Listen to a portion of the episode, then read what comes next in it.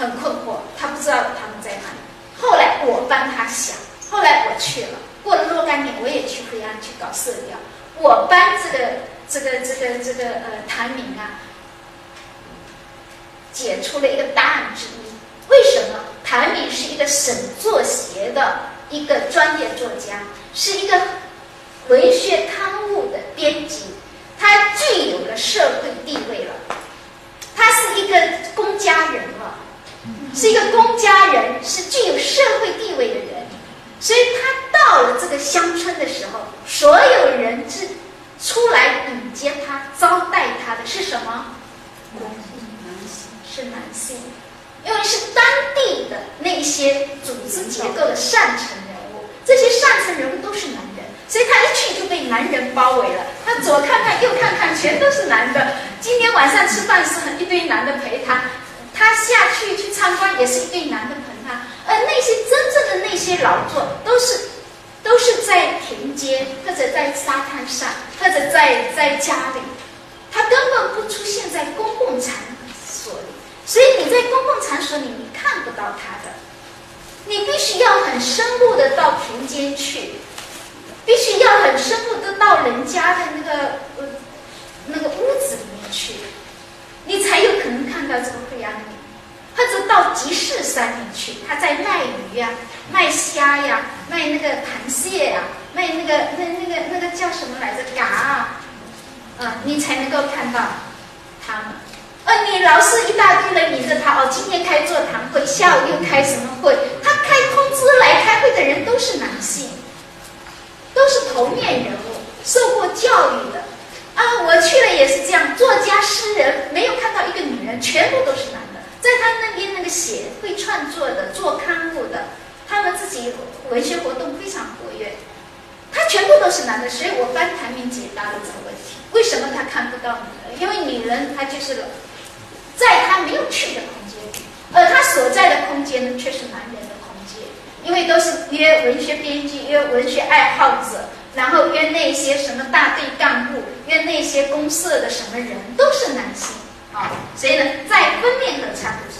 成为分界。实际上，这个性别之间的一个差异性还是存在的，啊，还是存在的。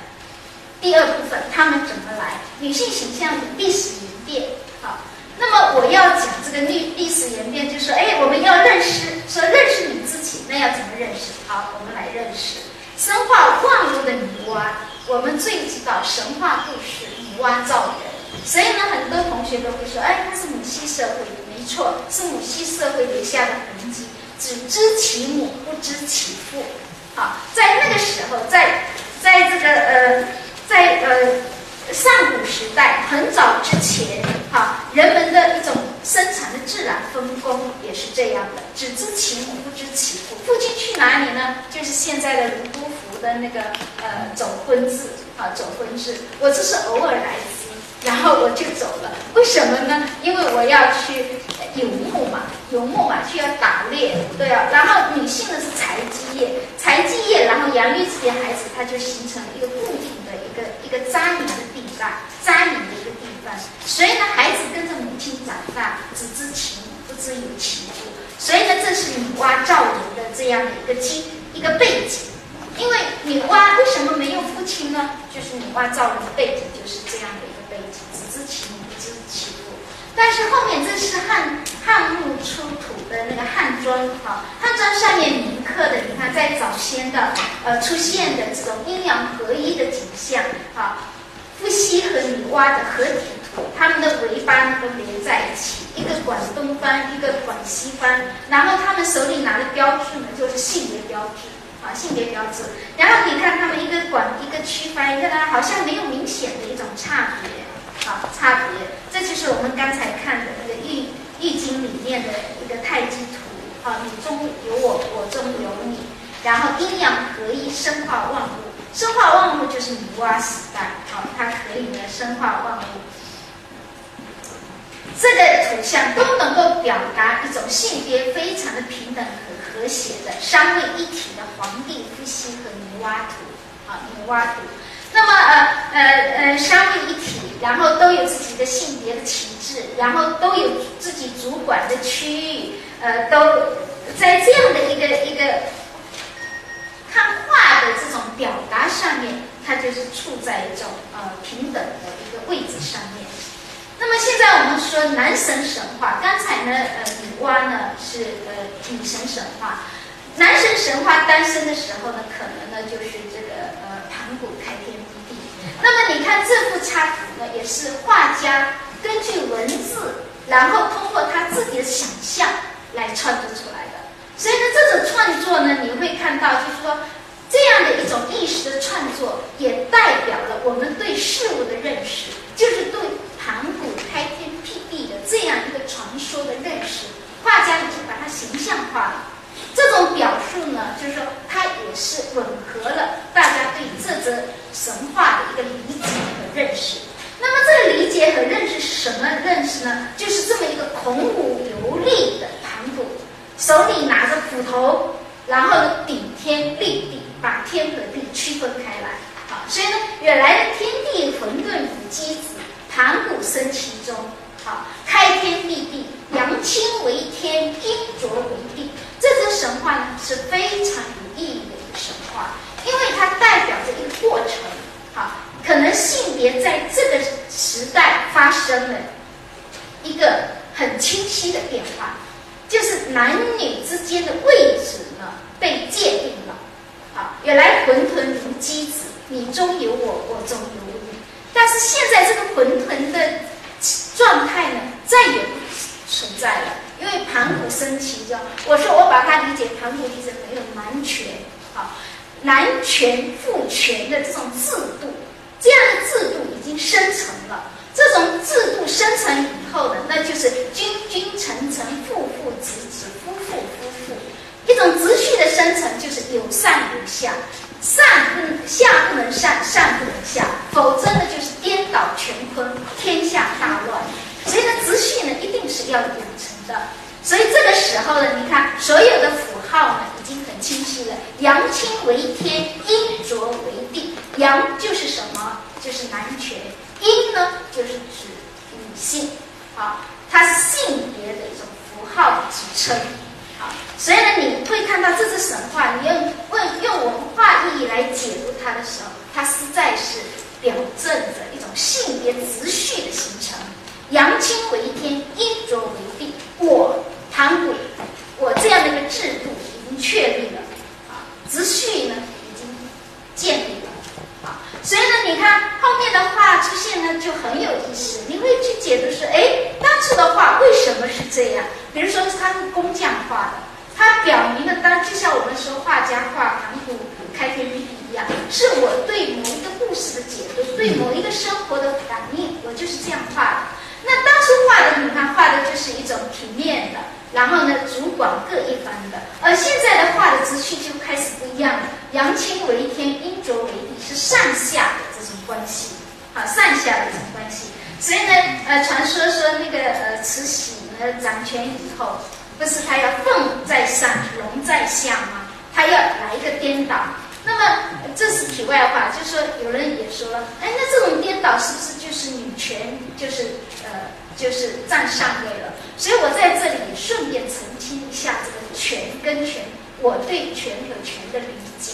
好，很多人说那慈禧还有像武则天，是不是呃女权压在男男性头上，就是算女权主义的？并不是这样的，好，一定不能够这样理解。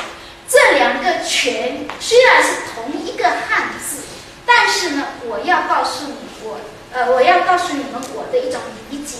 啊，虽然都是权木字旁也有一个权，但是女权的权呢，不是权利的权，而是权利利益的利，啊，是权利。就是我作为一个人来讲。我必须获得作为一个人的权利，啊，就是利益的利，做人的权利，而不是这个权利。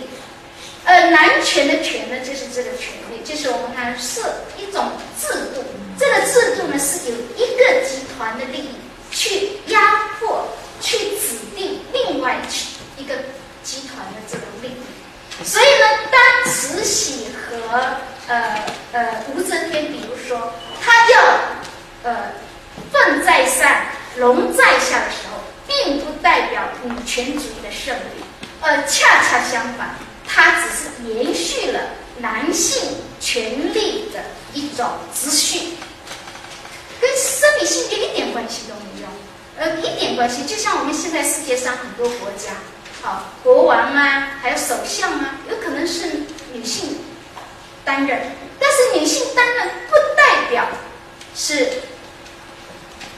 不代表就是说，就是女权或者女性怎么样的，要看它实行的这个制度是否仍然维持着原来的，啊，所以呢，你看他他把一种原来男性男权施加在我身上的压迫，反过来又施加在男人身上的时候，这绝对不是一种解放，也不是革命，也不是解决问题。而是延续了原来的一种思路，原来的这种制度，原来的一种手段，所以它不是女权主义，也不是女性解放，都不是，还是仍然保留着原来的男性的男权的思维、男权的做法和男权的制度。所以，无论是凤在上，龙在下也好，龙在上，凤在下也好，都不能够真正达到我们所要求的良性的平等和谐。而反而也是一种权力的象征。我要压在你的头上，就是一种权力的象征。我以前不能说话，我现在颠覆过来，我要说话，而你不让你说话，这难道是一种解放吗？不是，啊，不是。所以，真正女性主义要求的是消解权力，就是要把这个权力消解掉。好，要真正建立一个每一个以人作为一个。真正人跟人之间和睦共处的，啊，能够每一个人都能够得到人的权利的这样的一个社会，好，所以呢，这是一个很大的误解。所以说，很多人对女权主义很反感，他误解就误解在说，哎，很多人说怎么样，你要骑在我头上来啊？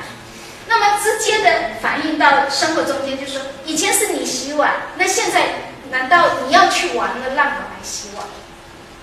好像一个角色的这样的一个地方，就是一个妻管严，或者是呃，或者夫管夫管严，啊，都是不对的。所以呢，我们会看到女娲的在这样的过程中间，原来呢，在神话里面呢，她是生化万物的女娲，可是到后面呢，慢慢演变了，变成主。过的女娲，在神话故事里面呢，女神哈女娲的形象呢就开始改变了，变成一种破坏之神，好，主灾之神，然后呢是被人家嫌弃的神，尤其是汉魃的故事啊，汉魃的故事，汉魃的故事呢，原来还是国防部长，因为他呃那个皇帝呢跟这个呃皇帝呃跟那个就是。当初的那种原始社会，部落领袖跟部落领袖之间之间开战，好，那么战争呢打不赢，打不赢呢就叫汉巴，汉巴是一个女神。那么这个汉巴女神呢，她的职务大概是国防部长。那么让他去打，他就打赢了。可是打赢了很奇怪的，这故事是说打赢了，他并没有上到天上去领领到他的奖赏，而是被皇帝呢遗弃在人间。然后他的属性呢是所居不语，就是旱魃，就是大旱，不能下雨。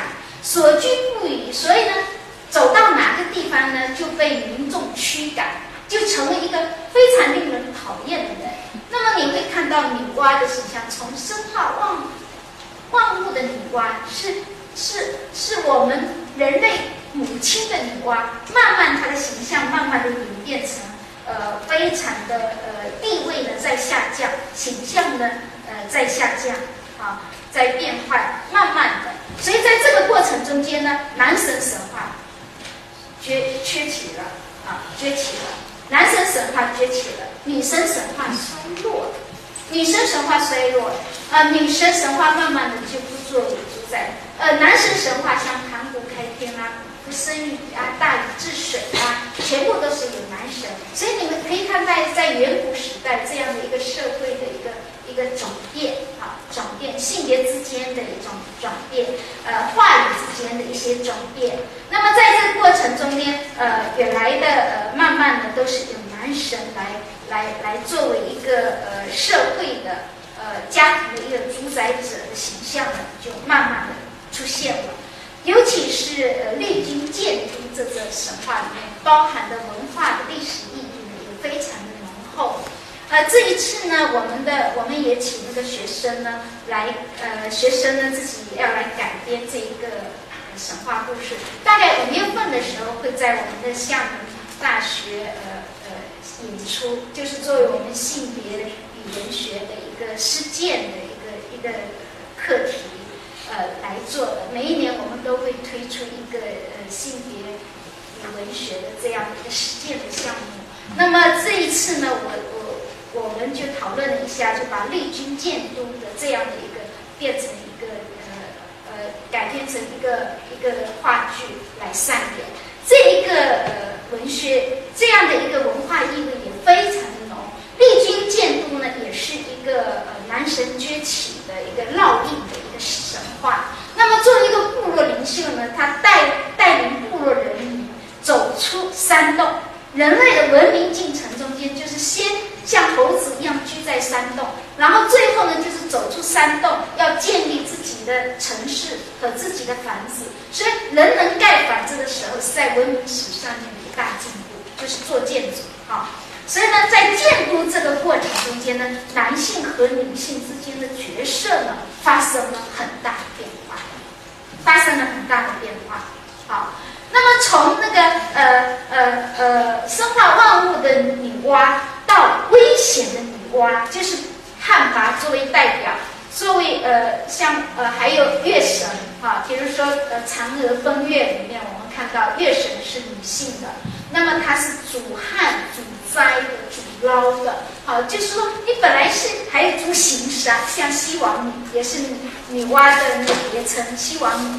西王母最后是主行杀的，就说本来是生的，最后呢是是专门就是呃变成很很为祸的啊祸祸人的女娲，最后呢变成危险的女娲，好危险的女娲，这个危险的女娲在故事里面呢也显示的很清楚哈，这个嫦娥奔月的故事里面，好根据那个学者的考证，语言学上面的考证，呃呃。汉巴、嫦娥、西王母都是女娲的别名，啊，就是叫一神好多名字，就是呃同神异名，啊同神异名。所以呢，同神异名讲的是同样的一个主人公的故事。所以正因为这样，我们就可以看出这样的主人公的变化是这么的呃呃这么的呃清楚，又这么的厉害。也来从那样的一个生化万物的女娲，万民敬仰的女娲，最后就慢慢的沦落，然后变成这个危险的女娲。那么嫦娥奔月的故事就完全失去了任何光环了，就是一个家庭妇女。那么这个家庭妇女呢，就是头发长见识短，整天在家里不干活，还唠唠叨叨的。人家她的丈夫天天在外面哈带领人民啊，又看灾又救旱，又又这样子，呃，非常的辛苦。她不仅不体谅，不那个，还整天唠唠叨叨，在在发发牢骚，呃，要自己的长命，要自己的那个嗯长命百岁，要要不死药。所以呢，最后呢，她的丈夫去请不死药回来，她还把她丈夫的不死药也一起吃了，然后自己独自奔月去。对她的惩罚呢，就是成为人宫里面的啊，永远待在人宫里面，非常孤独寂寞，啊，而为月经，啊，成为经。那么在这样的一个故事下面呢，你会看到很多女性形象大变了。所以呢，去年呢，我们的同学也也演了一个叫《美人计》，是前年啊，前年演了一个《美人计》节目，就是性别的一个一个一个一个呃性别与文学的一个一个呃反应啊，反映在自己的一个呃一个创作里面体现出来了，是前年演的《美人计》，去年是《五分女》。那么《美人计》里面呢，实际上呢，就是呃谈到这一点，就是说女性在这样的一个过程中，她的角色、她的形象都发生了很大的变化，然后慢慢的有社会活动空间。你看，原来是一个一一个一个这样一个伟大的母亲，然后慢慢的呃，原来还当西王母哈，还主行杀，然后呢又又又又又是汉魃当国防部长，最后呢就成为嫦娥家庭妇女。最后成为家庭妇女以后，连家庭妇女主妇都不是了。嫦娥不是是他的那个后羿的妻子吗？最后好像到后面去了，连都是小三了啊，就是小三呢，像妲己啊什么的啊，就是已经都是狐狸精了啊，就只能够是祸乱啊，祸乱，所以呢成了非常危险的。当女人被塑造成越来越美的时候呢，她就越来越危险啊，越来越危险。所以呢，这一个呢，你们看《封神演义》里面的再清楚不过了啊，再清非常有意思。每一个每一个文化的一种进程，性别文化的进程的烙印，好像都会保存在文学的文本里。像《封神演义》里面讲的故事，它就是民间传说，但是这个故事讲的真的是太令人惊心动魄了啊！赵王要去进香，然后见女娲，他本来是要去女娲庙里面敬神的，可是他对女娲这个神不仅没有敬畏，还去调戏她。你说这是什么状况？如果我们要求上帝到南普陀求菩萨要保佑我们，我们敢去调戏上帝，敢去调调戏南普陀神神吗？敢不敢？啊，你要去祭神去拜他，还敢去的？可是你看那个赵文，他去拜女娲，但是看到女娲眉毛，他就开始对女娲进行调戏。所以这就是女性。我通常讲，女人当以色示人的时候，她就彻底的完蛋了。就放弃了，不仅是不是放弃的原因，是被迫放弃了，被迫放弃了。他原来是国防部长，可以是社会空间，原来像花木兰一样能打仗，原来也可以是是是呃呃公安公安部的部长，主行商嘛，西王母西王西王母是主行商嘛，原来都都是很厉害的角色，可是到后面呢，他都不行了，所以呢，在他们。什么时候女娲变成很美丽、以色示人的时候，女性的悲剧就开始产生了。所以我们经常说男才女貌，男人再丑都没有关系，他只要有才就好了。好，所以有才呢，他就有魅力。所以没有一个人会对男人提出要求。以前我们经常说，哎呦，要找什么什么呃。美男啊，俊男啊，然后外表啊，更多的很多人都说，实际上那是一个草包啊。真正、真正、真正男性是不要她漂亮的，只要他有能力、有才干、有才华，女人都愿意嫁给这样的男人。好，而不愿意嫁给一个光有其表啊，呃，没有什么，这是不行的。但是女人可以，女人只要美貌就好了。好，就不要他很有才，所以我经常说，女人在这整个文化的进程中，当出现了以色示人的时候，她的悲剧迎来了她的悲剧的时代了。好，因为色是女人最不能够把握的。好，色这个东西，你看你美丽，你美丽呢，你你占取的一一个人的生命是非常短暂的。当你以身示人的时候，就决定了你的命运是悲剧，而且一定是很悲惨的，因为你肯定就就就不能够持久的。但是财这个东西却是可以持久的，而且呢，能够随着积累和学习，可以越来越丰富，越来越好。所以我们经常说，有的男人呢，为什么二十岁没有魅力，但是三十岁、四十岁看他就不同凡响了？就是因为他是聪明的，他是积极的，他是能干。只要有这个基础，他是可以积累的。这些积累越积累，随着岁月的流失，女人呢是越来越丑，而男人呢是越来越有魅力。因为女人是以貌取人的。当你二十五岁一过，我曾经小时候读过一篇小说，现在不记得，是一个外国小说。他比喻什么？他在感叹自己的容貌，对着镜子，女主人公对着一个镜子在看。给我的印象太深了。你说我这就是性别文化的教育。我那那么小就接受了这样的教育的时候，你说对一个女性来讲，她的心理的压力有多大？我记得读的小说是这么说：她看镜子在说，她说女人呢真的是不能够老，而且老呢是在上一个钟头跟下一个钟头的事情。上一个钟头呢，她的嘴唇还是像丝绸一样的光光滑，而下一个钟头呢，他的嘴唇呢就出现皱纹。我后来很小的时候才会注意说，嘴唇也是有皱纹的呀。你你如果不看这个小说，你应该不会知道说，哎呀，嘴唇年轻是以嘴唇作为标志的。你们有没有注意到？他说，当年轻的时候，他嘴唇是没有皱纹的。可是当他二十五岁一过的那一个钟头，他的嘴唇的皱纹就出现了。这时候他就感叹自己童颜已经老去了。你说，如果你是男男孩，你读到会怎么样？如果是女孩，你读到会是怎么样？呃，我们读到的恰恰都是这样的。文学作品里是无比多的这种话语在告诉我们，给我们暗示。啊，我们就是在这样的话语里面成长起来。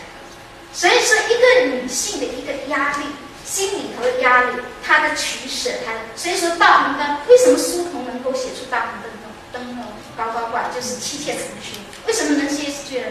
他又没有经历过那个时代，他也没有经历过妻妾成群的时代，他怎么会知道女人会那么勾心斗斗角？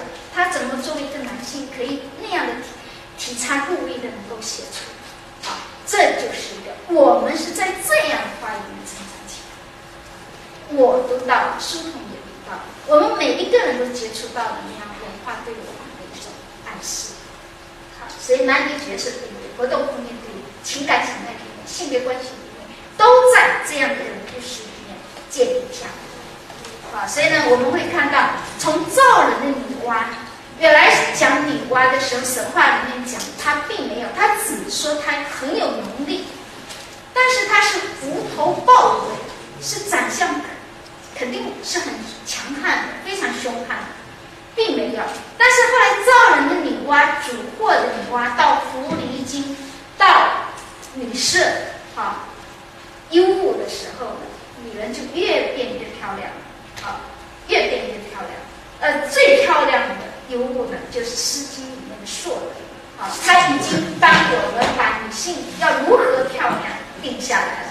差不多中国人就是以此 为美，啊，以此为美，差不多这个这个形象就变。下来了，呃，身那个身材要如何，手要如何，呃，皮肤要怎么样，好，脖子要怎么样，牙齿要怎么样，眉毛要怎么样，笑要怎么样，眼睛要怎么样，差不多都是啊，非常的漂亮。很有意思的是，当我们是塑造是很漂亮。无数多的女人也为男人把自己塑造漂亮的时候，实际上她的危机也同样来到，因为她既是安，既是享用的，又是不安全的。所以呢，那个前明三年的《美人计》就是讲一出我们从古至今的这个有《美人计》。好，既她的确因为享用，所以她这个美人才有用。可是呢，同样这个美人呢是非常危险的。她是能，她说倾国君，倾国倾城之美貌，我把它解读成就是要倾城倾国，把你的国也倾掉，把你的城也倾掉，就是倒掉灭掉。啊，倾国倾城之貌，就是倾国倾城之危害。所以你看，所有的故事讲的都是这种双重性。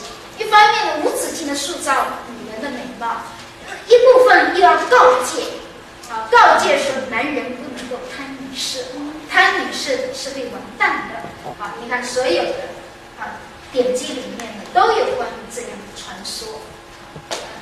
这是韩熙载的《夜宴图》啊，当女色成为一种欲望化的产物的时候。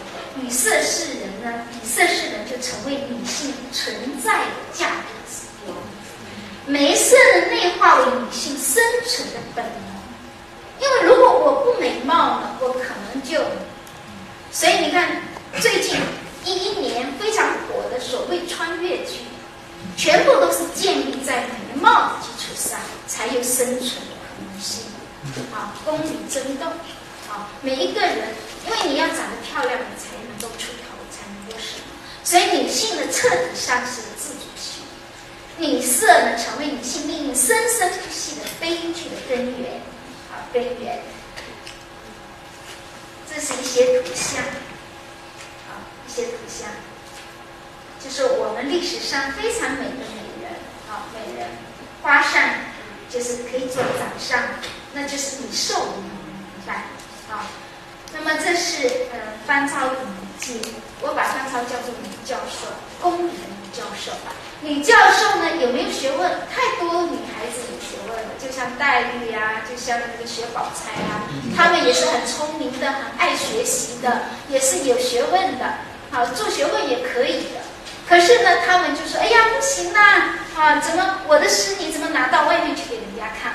好，还有女孩子呢，写写闹着玩就好了，你还正儿八经的把它当成一回事，那就不是我们分内事了。你看。”那个呃贾宝钗呀，都是互相告诫，告诫林黛玉，而林黛玉听了以后，也会自己会觉得很惭愧。是啊，我怎么会这样子？好，那么有没有？有。好，可是有了这样的一个有才华的女教授写的书，就是告诫女应该要怎么做。所以我说他是传声筒。好，她按照别人的要求来要求自己，然后来写诗要求自己的同类。啊，女界，啊，班超做的女界，所以我也举一个有学问的，啊，有学问的女学者做什么几种类型，还有一种呢，类型是什么？你看她有才华，好，可是呢，我的岁月很寂寞，我没有空间给我施展，好，我没有才能可以施展，我只能做什么？把时间、把生命消磨在这样的一种玄机图。所谓玄机就是非常聪明、非常厉害才能做。你要用计算机才能计算出说这首诗里面包含多少首诗。所谓是什么？你从任任何一个字读下去，都可以是五绝、七绝，或者七律，或者五，每一首都可以成诗。所以你不知道是多少首诗在这样的一个诗里面。这是正方形的诗，还有一种是圆盘的诗，好像这种圆形的，你每一个字。每一个字起头，它都是一首诗。读下去，用五律读是一首诗，用七律读是，用五绝读是一首诗，用七绝的，哎，倒着回来写写还是一首诗。乱起，所以要用计算机才能计算出说这样一个玄机图里面到底包含了几千几万首诗，是这么聪明的。但是他的聪明才智只能消耗在这里。但相思，老公走了也不知道去哪里了，高兴呃，可能在外面又成立家庭了，他那样呢？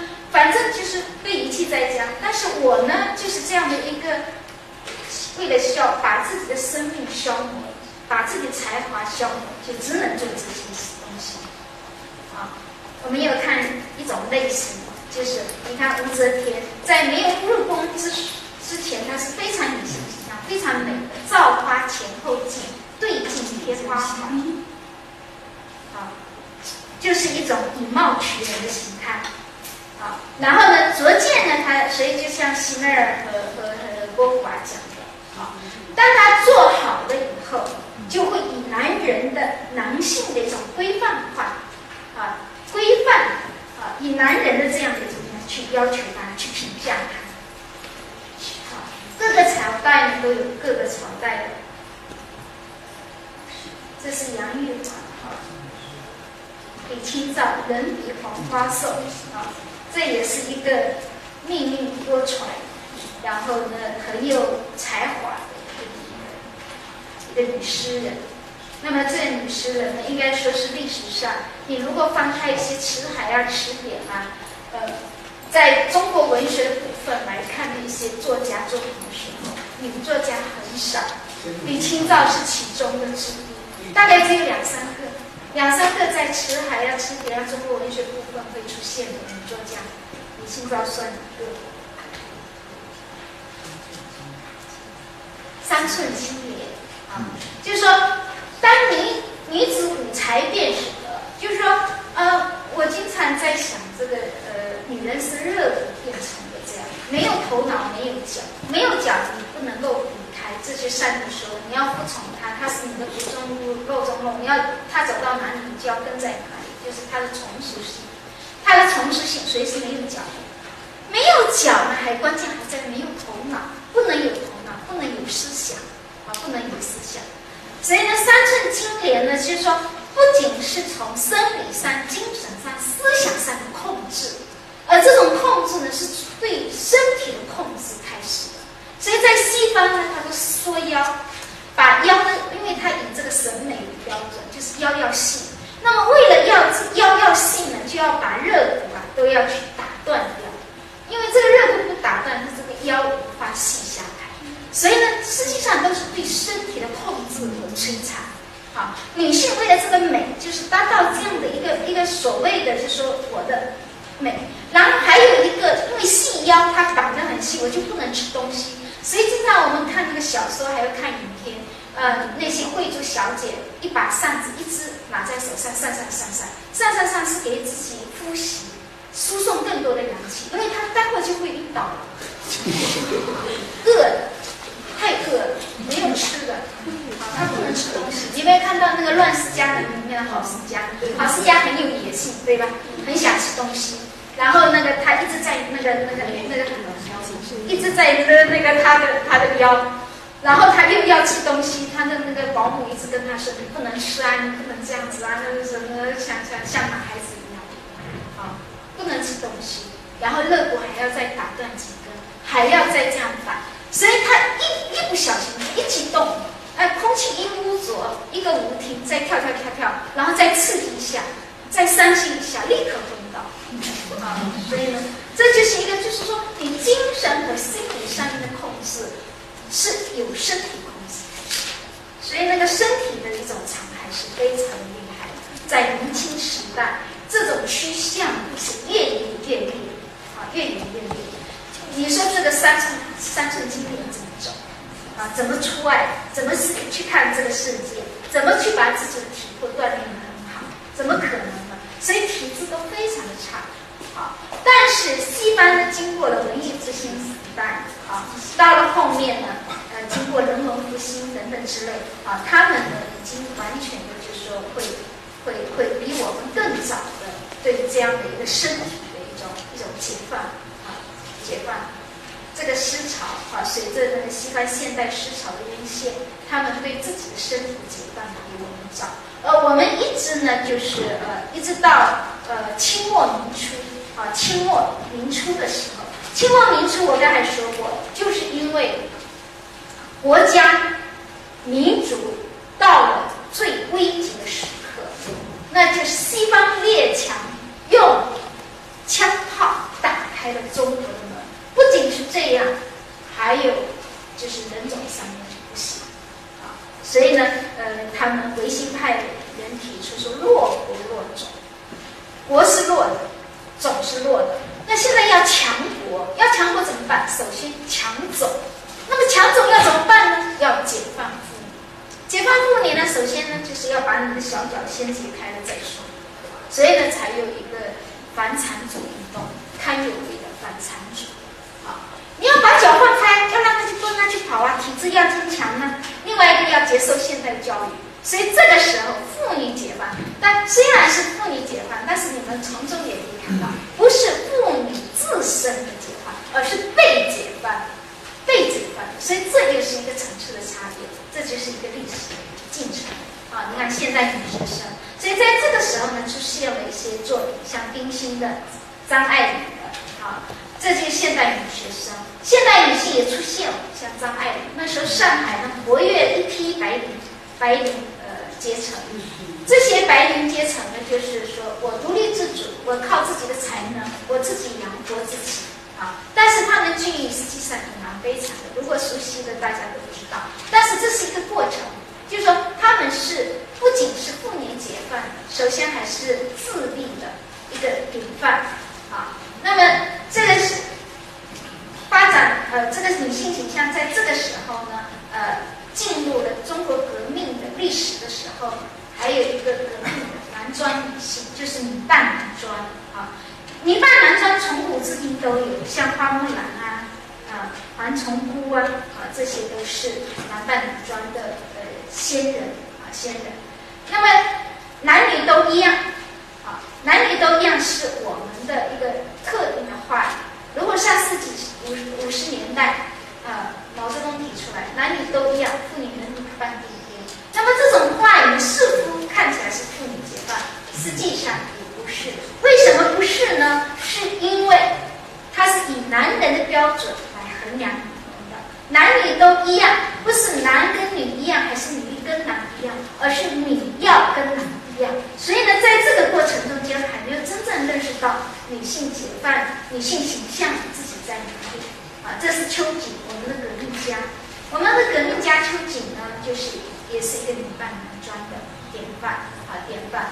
他呢，在当初呢，就是说，生不得男儿列啊，我身体的不能够列在男儿队伍中间，但心却比男儿列。好，我的心呢，实际上是比男孩子还更那个，啊，更男孩子。可是有什么用呢？所以呢，他常常的愤愤不平。所以他尤其的要女扮男装，而且他尤其的要在行为上显示他的男性倾向。你看，他都是去搞武装、搞武器、搞炮爆破，去做武装斗争。他都还有还经常就是大刀割、大呃剑割。他写了很多诗词，都是刀啊、剑啊、呃枪啊，然后后面就是搞爆炸啊等等之类。他就是刻意的，因为他就是说我心都比男。可是只是因为我生来是女性，所以真的是太冤枉了，啊，太冤枉了。所以他做的事情呢，都是非常的男人，非常的男人，好，所以没有知己，所以他呢很寂寞，很孤独。但是呢，他也是想说，他是有，呃，你你们如果把秋瑾的这后面的诗词跟他女儿前面的诗词做一个比较，你就会知道秋瑾发生了翻天覆地的变化。在这之前，他写的诗词都是女儿诗，跟我们中国古典看的那些女人写的诗没有没有什么两样，啊，都是非常香艳的，非常相思的，非常如非常软乳的。可是你看他后面后面自己激发出来那一种的时候，他完全都都不写那种非常女性的诗。这就说男人男女都一样，男女都一样的是女的跟男的一样，女专男士。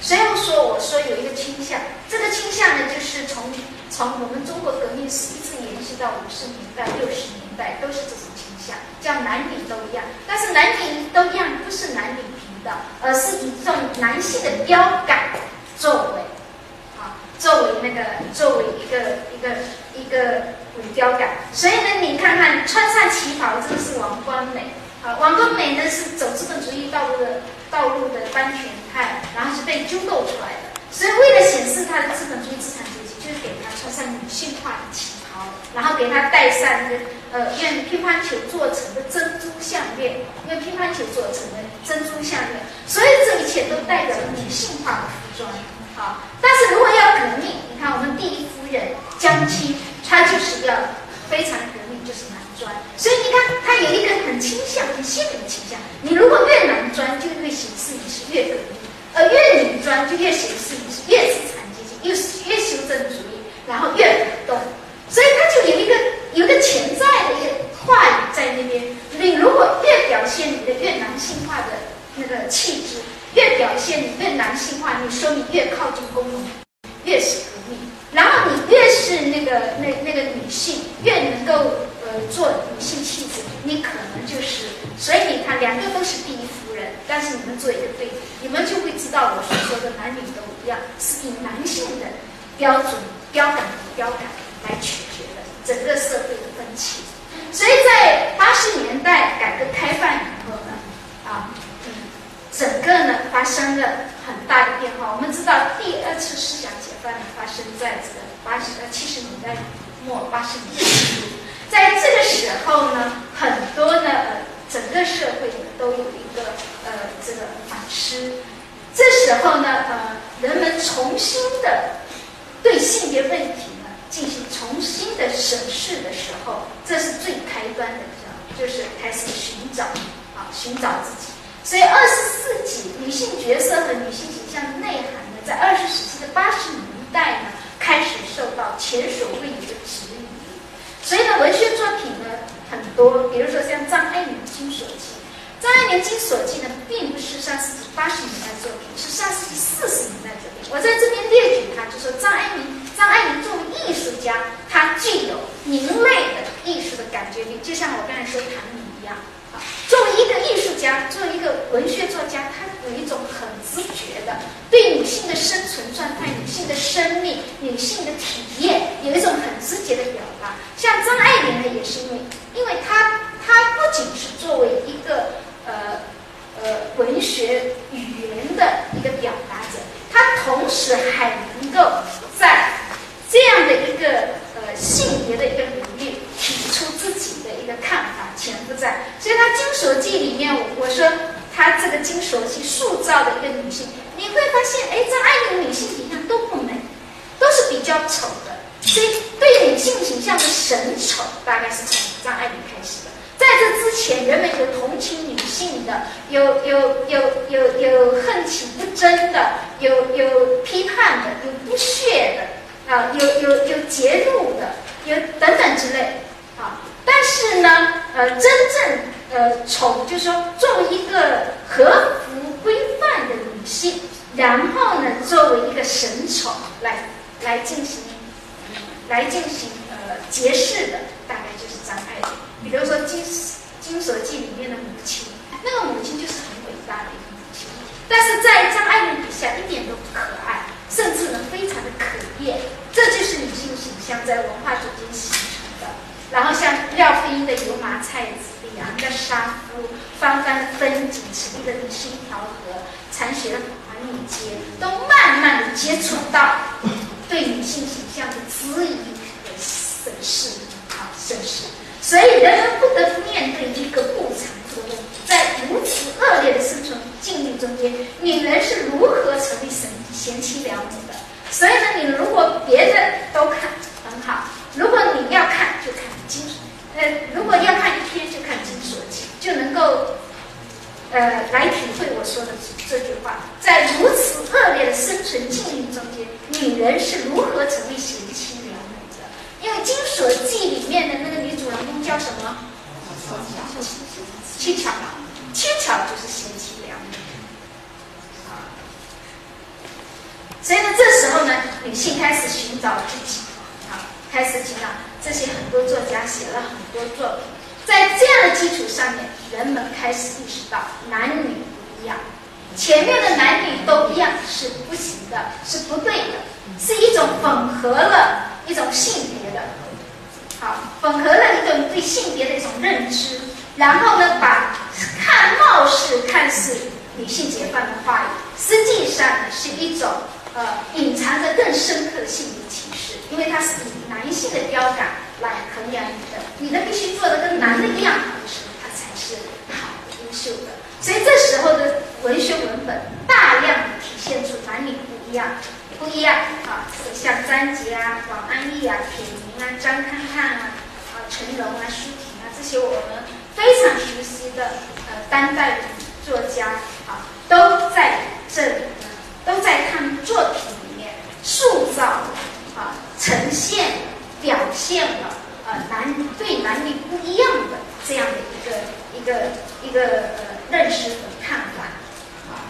那么在这样的情形下面呢，我我们说我们如何面对女性形象的当下塑造？我们可以回顾一下，从女娲，然后到从女娲一直到呃祸水，到祸水，到幽，然后到男女都一样，然后到后面男女都不一样。然后现在就落到我们身上。现在每一个男人和女人都会问自己：说我们在当下的时候，我们如何面对？我们面对了很多的问题。这时候你看有多么复杂的话语都集中在我们身上。你看我们减肥啊，我们美容啊，我们整形啊，然后我们找工作呀，我们学业啊，我们家庭啊，婚姻啊，爱情啊，更多的东西都集中在一起。然后我们身上还集中了，你看，从女娲一直到到后面的这样的种种话，这下要面对的很多的东西是太多了啊！所以现代女性生存呢，在传统文化与现代文化对女性塑造的夹缝之中，经常很多女生都很困惑，说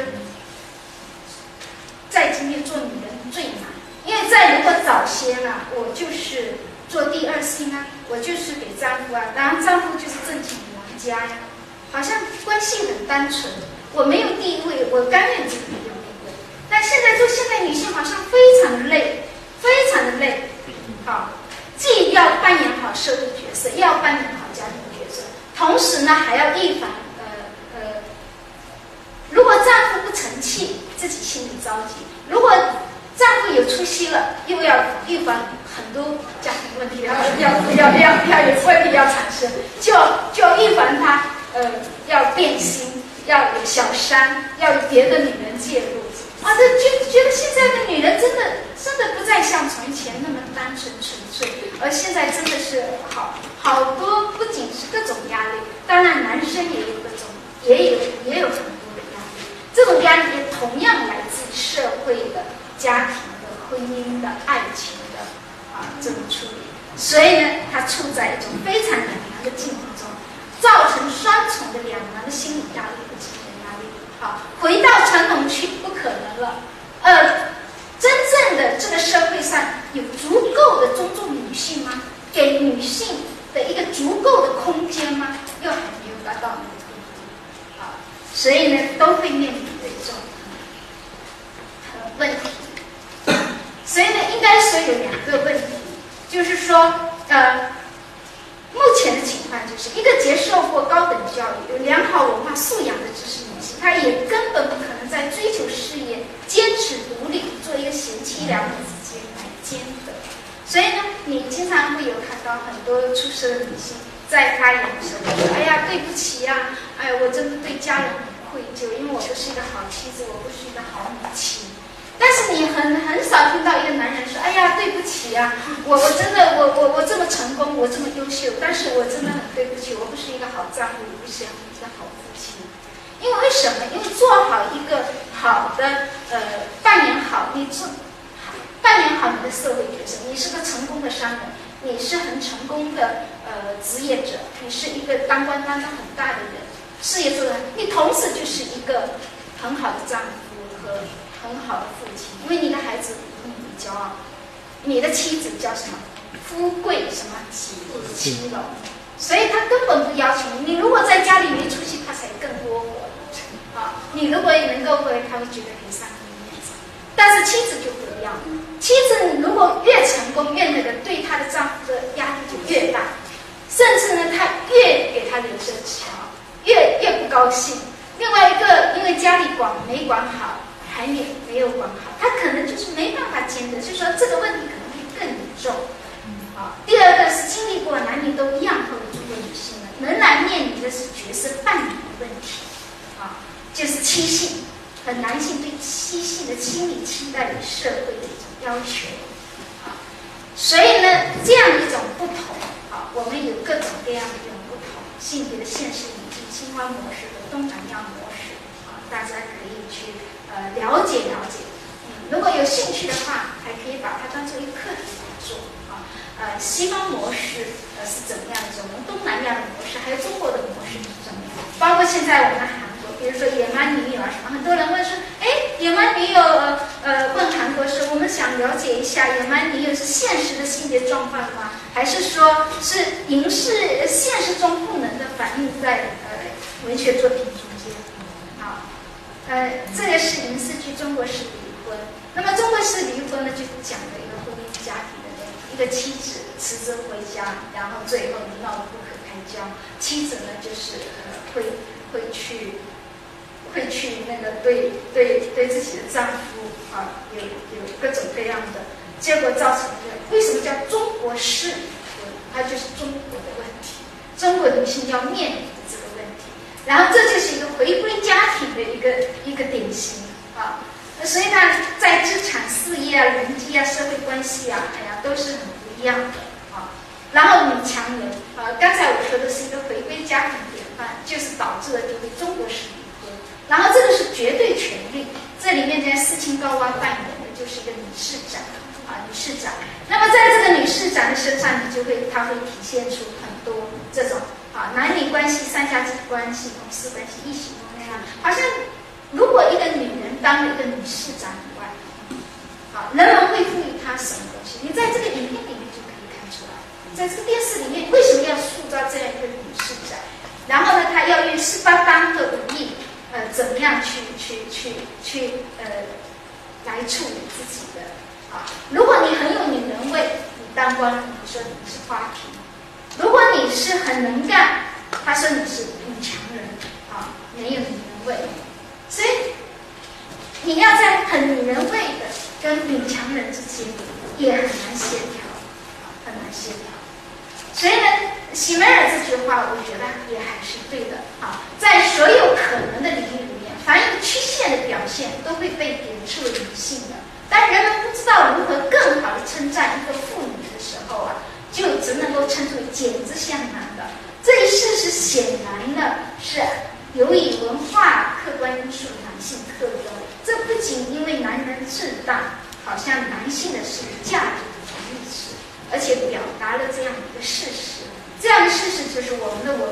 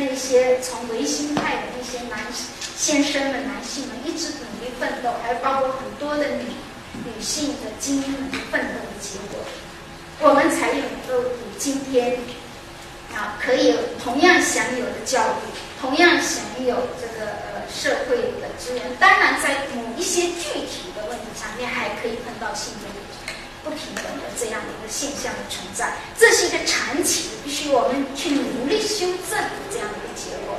但是不管怎么样子，我们走到这一步了。现在呢，我们呢就是对女人来讲，啊，建构女性自我性形象是非常必要的。所以我说，自我的内涵构成呢，一个呢是教育背景，一定要有认识，要有头脑，要有智慧。所以呢，要有智慧、有是很关键。就是说，为什么我刚才说了，女娲、那夏娃是一根骨头做成的，她没有脚，没有头脑。所以呢，有头脑是非常的重要的。所以呢，智慧和教育知识这是不能够缺的。还有一个是职业智能，还有一个呃健康心态，还有自己的个性风度，还有处事方法都自然得体。这应该是跟女性形象，就是说能够建立一个。比较清新的，这样的一个一个一个新的形象啊，所以呢，在自我确立基础上面，尽可能先讨他人环境的东西，就说这是我对呃我自己的，就是对呃女生朋友还有我自己的一种感受一起分享。就说第一呢，一种自我内涵一定要构成，所以我一直很反对说。呃，一个女的，就是说，哎，我因为丈夫有钱，然后我就还要完全去爱他。哎，我因为要什么，要建立在依赖别人的基础上面的时候，那么万一这个依赖对方倒了以后，你将怎么办？所以呢，这个可能不能依赖。另外一个呢，在自我确立的基础上，你尽可能协调他人环境之间的一种关系。第三，就是要打造自我，不要放弃。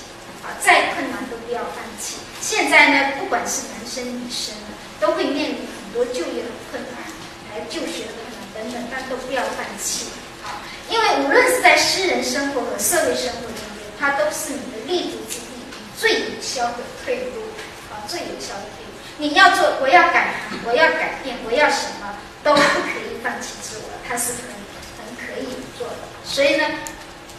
总之一句话，把握自我才能够把握这个世界，啊，把握世界。所以呢，这个呃，我觉得呢，我们今天要有一个很好的这样的一个一个结果啊。所以呢，我的呃，我的感受就是说，总结来讲，女性并非是天生的。而是文化结果的发现，不仅有助于我们对女性形象有客观的认识，同时也是我们对女性形象的改变有意识上的主观能动性。因为为什么我们人人都在文化之中被文化着？那就是我们与生俱来的那些东西，从娘胎里面就可能听到台湾大人在说的这些东西。但是与此同时，人人也都在参与文化建构。所以，我们今天我们坐在这边这样说、这样听、这样去想，就是一种参与啊，参与文化的建构，通过先进文化的建设而改变落后文化，打造更符合两性文明社会精神心理性的形象，正在进行时啊。最后呢，我非常的喜欢美国诗人的这样一首诗：只要有一个女人啊，只要有一个这首诗。那么这首诗呢，如果呃同学们朋友们有兴趣的话，一起念吧，作为我们今天的讲课的结束，好不好？好，来，只要有一个女人走，只要有一个女人觉得自己坚强，因而讨厌柔弱的伪装，必有一个